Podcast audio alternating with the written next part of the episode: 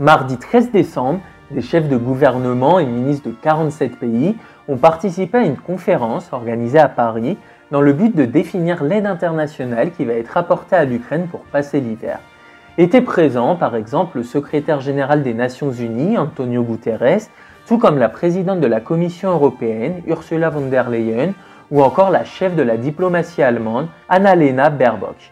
Un second rendez-vous était organisé dans l'après-midi avec plusieurs centaines d'entreprises françaises pour réfléchir à la contribution de ces entreprises dans la reconstruction du pays une fois que la guerre sera arrivée à son terme.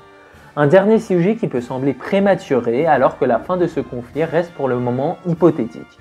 Alors quels sujets ont été abordés? Pour quels engagements et quelles promesses? Une réflexion sur la reconstruction de l'Ukraine à ce stade du conflit est-elle précipitée? Avant tout et pour comprendre, voilà ce qu'il faut savoir.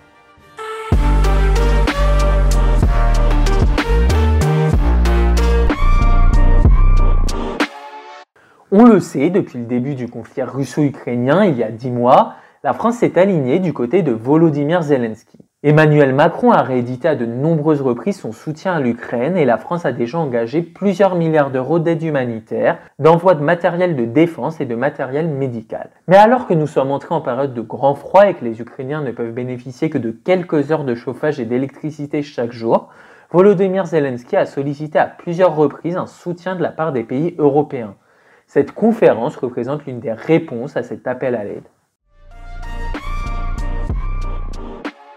Alors, quelles promesses ont été faites? Une enveloppe d'un milliard d'euros, voici ce à quoi se sont engagés les différents protagonistes de cette réunion en matière de soutien économique. Sur ce milliard d'euros, 415 millions seront alloués au secteur de l'énergie, 25 millions à celui de l'eau, 38 iront à l'alimentation, 17 à la santé, 22 au transport, le reste, soit environ 493 millions d'euros, ne sont pas encore ventilés.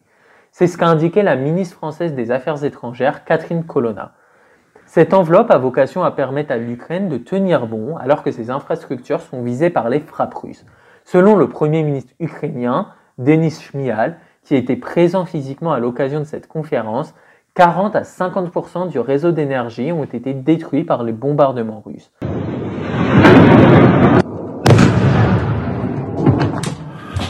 Mais au-delà de ce milliard, ce sont aussi des engagements pour l'avenir en matière de reconstruction qui ont été pris lors d'une seconde conférence à Bercy. 500 entreprises françaises qui ont manifesté un intérêt pour la reconstruction de l'Ukraine étaient présentes à ce rendez-vous, parmi lesquelles Sanofi, Alstom, Enedis, Atos, Lactalis ou encore l'incubateur Station F. Cinq tables rondes thématiques étaient prévues par le gouvernement pour aborder la coopération en matière d'infrastructures d'agroalimentaire, d'énergie, de développement numérique et de santé. Emmanuel Macron a salué le rôle des entreprises françaises en Ukraine, mais les a appelées à faire davantage pour la reconstruction du pays sans attendre la fin de la guerre. Il a précisé que le conflit provoqué par la Russie, au-delà d'un coût humain gigantesque, cause aussi des destructions de très grande ampleur sur les habitations, les bâtiments commerciaux, les routes, les ponts et d'autres infrastructures vitales.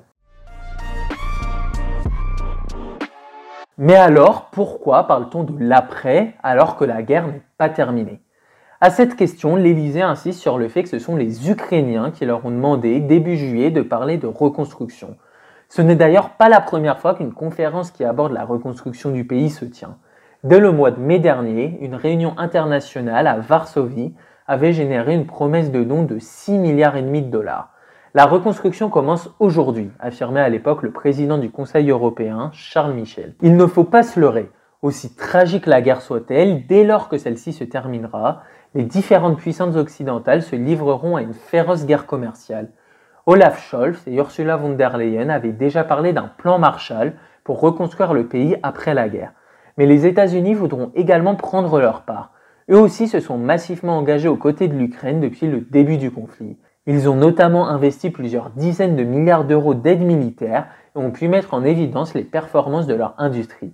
Ainsi, nul doute quant au fait qu'Américains et Européens mèneront une bataille pour œuvrer à la reconstruction de l'Ukraine et commencent d'ores et déjà à lancer le match, malgré un contexte qui n'est pas encore propice.